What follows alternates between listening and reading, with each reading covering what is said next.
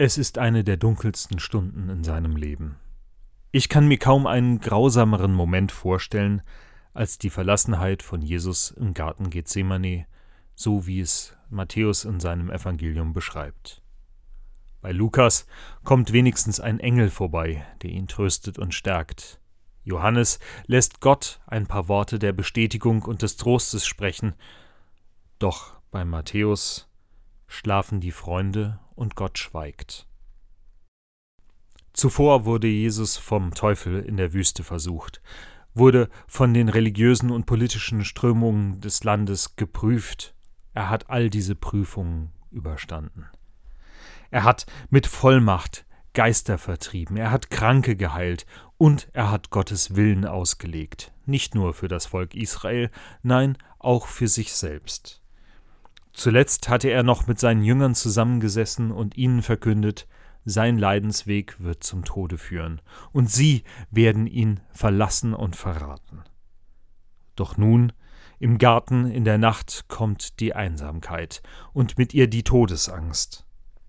Die Jünger sind in dieser Situation überfordert. Sie haben die gemeinsame Feier noch in den Knochen, es ist Nacht, und ich weiß nicht, ob sie überhaupt wahrnehmen, wie sehr Jesus ihren Beistand gerade nötig hat. Stattdessen ziehen sie sich zurück und schlafen ein. Wenn ich diese Geschichte den Schülerinnen und Schülern in der Grundschule erzähle, dann sind sie ganz entsetzt. Niemand wünscht sich mit seiner Angst alleine und von den Freunden im Stich gelassen.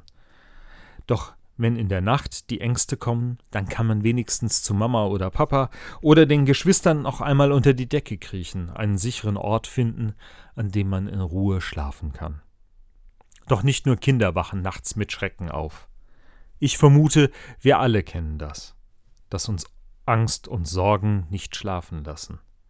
Da stehen wir vor den Scherben unseres Lebens, trauern um jene, die wir verloren haben, um vertane Chancen und spüren unsere Ohnmacht gegenüber den Mächten in dieser Welt.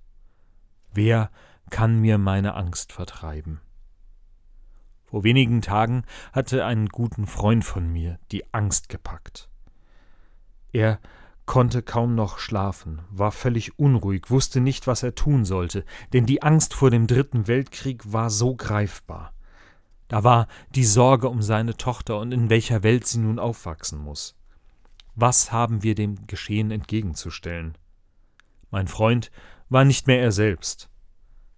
Vorgestern habe ich eine weitere Nachricht von ihm bekommen. Er engagiert sich wieder. Hilfe für Geflüchtete. Und andere organisiert er auch schon wieder. Wie ist er nur aus seiner Angst und seinem Tief herausgekommen? Ich habe gebetet wie nie zuvor in meinem Leben, gesteht er. Und dann kam die Ruhe zurück. Er konnte die Situation für sich annehmen. Wenn die Freunde schlafen und Gott schweigt, dann darf ich Christus an meiner Seite wissen. Er blieb wach, als alle anderen schliefen. Er blieb im Gebet, als keine Antwort kam. Für meinen Freund ist aus seinem Erlebnis ein Wunsch gewachsen. Wir könnten einander zu Christus werden, miteinander aushalten, bei denen bleiben, die gerade Beistand brauchen. Das erfordert einen langen Atem von uns, denn Angst und Sorgen verschwinden nicht so einfach. Manchmal heißt es nächtelang wach bleiben. Und schließlich heißt es miteinander und füreinander beten. Das alles wird die Nächte der Angst für mich und andere nicht aufheben. Doch sie werden für mich leichter zu ertragen sein, wenn ich meine Geschwister in Christus an meiner Seite weiß.